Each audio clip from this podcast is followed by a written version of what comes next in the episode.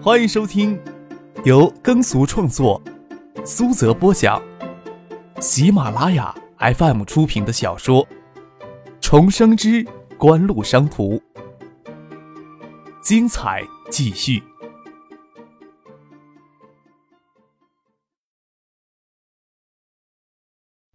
第七百二十六集。李在珠陷入沉默，他也很怀疑锦湖在翻盖手机上的设计能力会有更大的突破。内行人都知道，科王高科的宝石系列手机是在锦湖的全力支持下才得以实现，不然以科王高科以及其他中国手机企业的制造能力，根本就不具备将显示屏设计在翻盖上的技术实力。在科王高科的宝石系列手机里，也能体现出锦湖一贯优秀并能获得市场成功的设计元素，例如富贵阴道技术。微马达转轴技术、中文全录入技术，高端宝石手机甚至还获得了蓝光晶屏的供应。锦湖既然经全力支持科王高科推出宝石系列翻盖手机，在设计成功或是没有重大突破，此时推出翻盖手机将会非常的疲软无力。或许只是效仿科王高科创意推出一款高端的宝石翻盖手机，在设计思路上短时间里难有突破的情况，这或许是个明智的选择。李在珠对此也有些心动，即使不能彻底挽留被动局面，也能阻止局势继续恶化下去。金南勇回头看了一眼，跟李在珠说道：“艾立信呀，中国区总裁手里也拿着一款科王高科的手机，大概也会一样困惑吧。”李在珠没有回头，那样多少有些无礼。刚巧与艾立信中国区总裁同乘同样的航班前往建业，想必他也是参加锦湖明天要召开的新品发布会。九四九五年，爱立信在中国市场推出第一款中文数字手机，大获成功。九七年是将摩托罗拉赶出中国手机市场王座。爱立信这两年来有些怠慢，而且傲慢了，新产品推出速度缓慢，评出质量问题，售后服务体系有些混乱。九八年在中国市场大做广告的爱立信 SH 八八八手机，甚至没有在取得入网证的情况就在中国大肆销售，反映超出了超大型企业内部严重的官僚体制弊端。短时间内出现如此之多的重大纰漏，竞争对手们怎么会放过呢？一时间，媒体舆论蜂往而至。拒不认错的爱立信竟然想用钱收买媒体封嘴，包括摩托罗拉、诺基亚、锦湖在内的竞争对手，自然很轻松的唆使轻易不表态的信展部站出来公然指责爱立信。打江山容易守江山难，爱立信在不到一年的时间里就从王座栽落。其市场份额迅速给绝对锦湖蚕食了相当大的一部分。李在珠并不清楚有几家外资手机企业驻中国高层会不会跟他一样亲自前往建业参加锦湖的新品发布会。一般来讲，锦湖召开新品发布会还不足以让外资手机企业驻中国的最高人物亲自出马练习。但是科王高科上个月就给了大家极大的惊喜，冲击了现有手机市场的格局。几回的动作就让他们。格外敏感，或许建业才是中国手机产业的中心。人在北京，似乎离中国的手机市场有些遥远了吧？飞机在建业国际机场降落，除了建业办事机构的工作人员之外，李星宇依旧是很冷淡的，对他们的到来没有给予热烈的回应。虽然上飞机之前通过电话，在接机的人群当中却没有看到他的身影。金南勇站在李在珠侧后方，往接机大厅走去，心想：星宇心里或许也知道李在珠有利用他的心思吧。酷热夏季，也想找借口留在建业，没有回汉城消暑的意思。在池佐秀藏的推动下，三井旗下松下、索尼都果断地进军了中国手机市场。比起欧美企业，日系电子厂商在移动通讯技术领域优势极为有限。在移动通讯市场只能算新进入者，但是针对性很强的推出直板机系列，对锦湖的直板手机还是有所压制。这也是锦湖近年来一起宣称要推出翻盖手机的主要因素之一。三井的池佐君从温州到建业来，得知李专武今天要到建业来，希望能与李专武见一面。三星驻建业办事机构的总负责人恭敬地跟李在珠汇报：“池佐秀藏啊！”李在珠抬头看了看接机大厅外的浮云，心想池佐秀藏对于此时景湖也感到万分头疼吧。他抬头看了看腕表，吩咐道：“先安排我跟池佐秀藏见面，其他事务暂时延后一些。”在家日式风格浓烈的酒廊里，李在珠、金南勇赶过去与池佐秀藏见面。房间里铺满铺草编织的草席。李在都他们赶来时，池佐秀藏在两名穿着和服的女郎伺候下喝酒。雪白的赤裸仙足，精致美丽的脸蛋儿，华美的和服沿着性感动人的酮体。只要有钱，这些尤物不会介意上身穿上和服，或者什么都不穿。等李在珠推门拖鞋进来，池锁秀藏拍了拍手。又从侧门鱼贯里走出了四个漂亮性感的陪酒女郎，伺候李在珠、金南勇坐下。锦湖近期向东南亚珠宝商定制了一批高品质的钻石。原印尼陈文聪家族是印尼最大的珠宝商，九七年之后呀，陈文聪家族的珠宝生意可以说是受到毁灭性的打击。不然，锦湖从陈文聪家里万业珠宝行订购宝石，外界呀还是很难得到消息的。三星有没有得到消息啊？池佐秀藏说道：“三井物产的分支机构遍布东南亚各地，情报之搜集，三星怎么能比得上呢？”李赛珠说道：“看来景湖呀，这次要推出翻盖手机的消息，基本上已经确实了。”呀。金南勇心里想：景湖仅仅是订购钻石的话，想来不会完全抄袭科王高科的创意。推出一两款镶嵌钻石的高端手机，更符合景湖的利益。毕竟宝石系列手机概念太容易被复制，而高端手机除了镶嵌钻石作为最饰之外，本身对制造工艺、手机性能要求就极高，不易复制。中国手机市场眼下竞争最激烈的产品，主要集中在中高端机型上。镶钻高端手机一旦售价高过一千五百美元，即使在日韩，也要划入奢侈品的概念之列。此时，景湖大动作推出奢侈手机，多少有些不合时宜。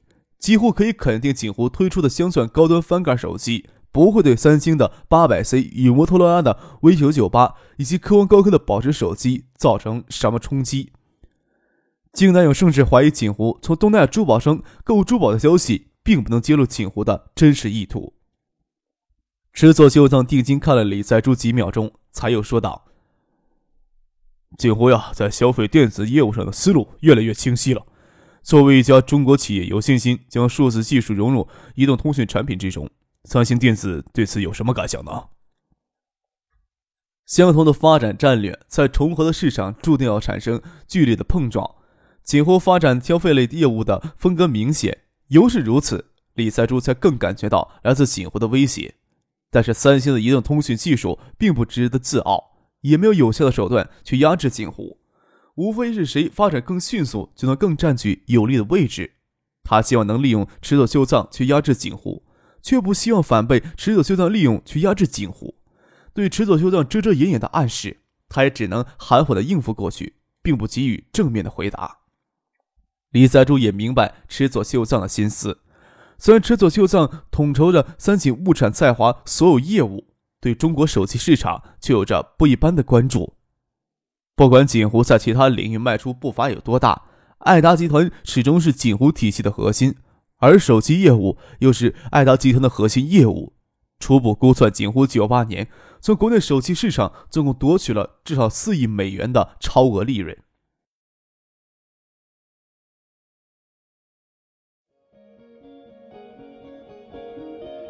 您正在收听的是。由喜马拉雅 FM 出品的《重生之官路商途》，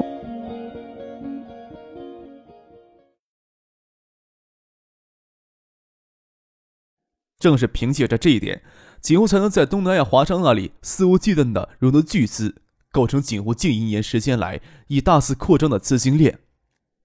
只要锦湖的手机业务受挫，利润减薄，势必会严重影响到锦湖在其他领域的扩张。甚至会严重影响到东南亚华商对锦湖的信心。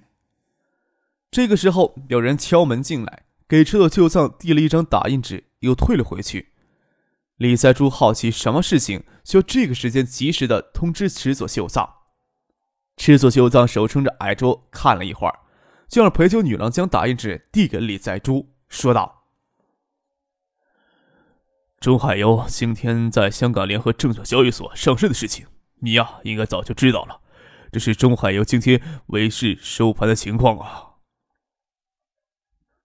受北美地区消费需求疲软等诸多不利的消息集中释放的影响，国际原油期货价格从昨夜的每桶二十三美元暴跌到每桶二十一美元。在期货市场只动用十倍杠杆投资的投资人，通常都会被认为是保守型的投资者。就算保守型的原油期货价格投资者，昨天也有一批人因为保证金不足给强行平仓而破产，沦为了赤贫。就算在如此凶恶的环境下，中海油还是获得足够多的认购份额，成功上市交易了。相比较发行价，收盘价仅有百分之二的涨幅。李在珠看着打印纸上中海油首日上市的交易曲线图，只是微微摇头。几乎作为中海油的主要财务投资人，投入二点四美元持有中海油上市公司百分之六的股份。锦湖的步伐还真是让人惊啊！李在珠撇了撇嘴，说道。唉，无论是石油还是铁矿石，此时全球都陷入低谷期，需求在几年内都难以旺盛起来。相信三井旗下的经研机构也有这样的判断：只要这次低谷期稍长一些，就足以让锦湖感到盲目扩张的痛苦了吧？嗯，话虽这么说不假。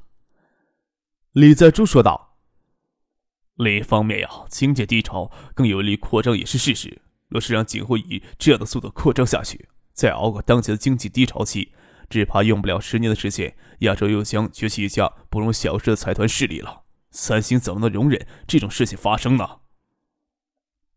要是能轻松应对，李在柱当然不介意给锦湖制造一些麻烦。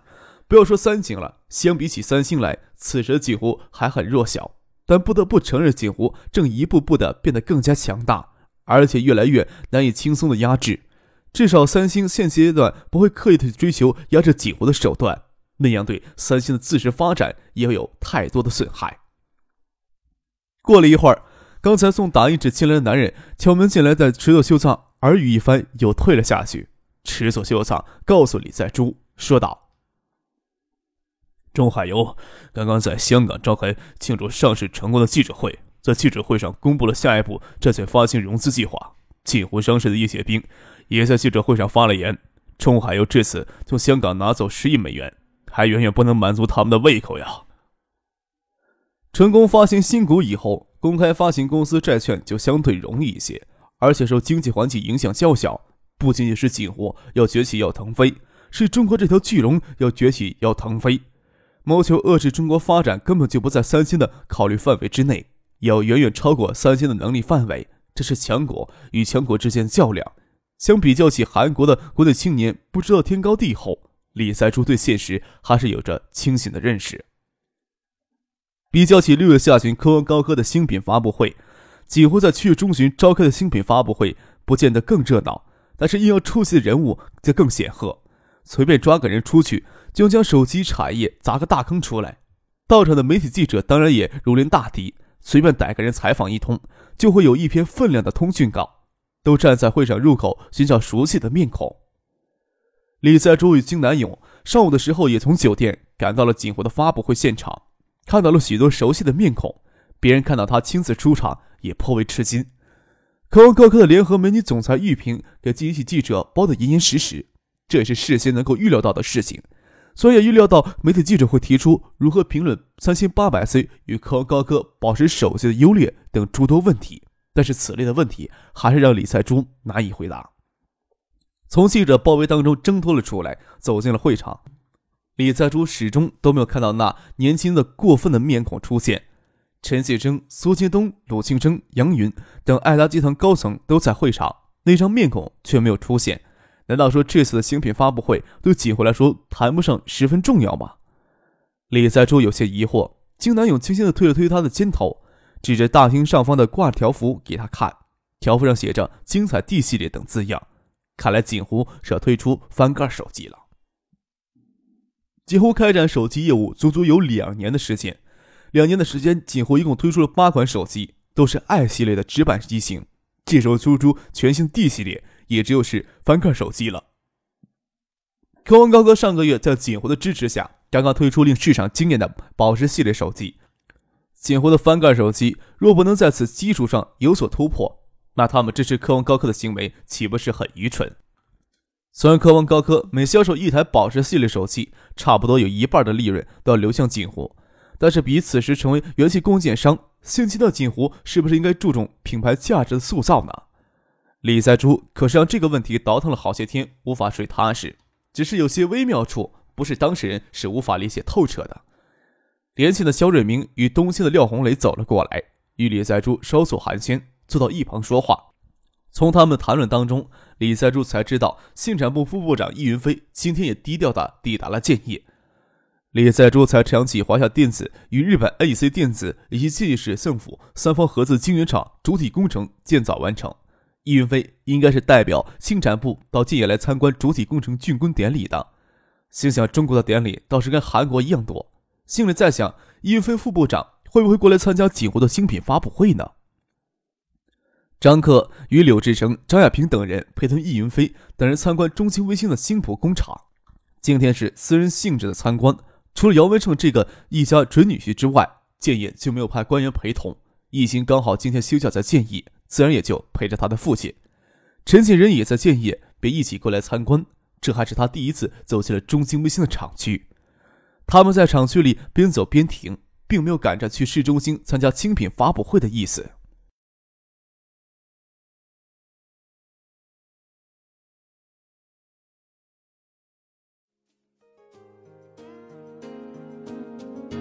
听众朋友，本集播讲完毕。感谢您的收听。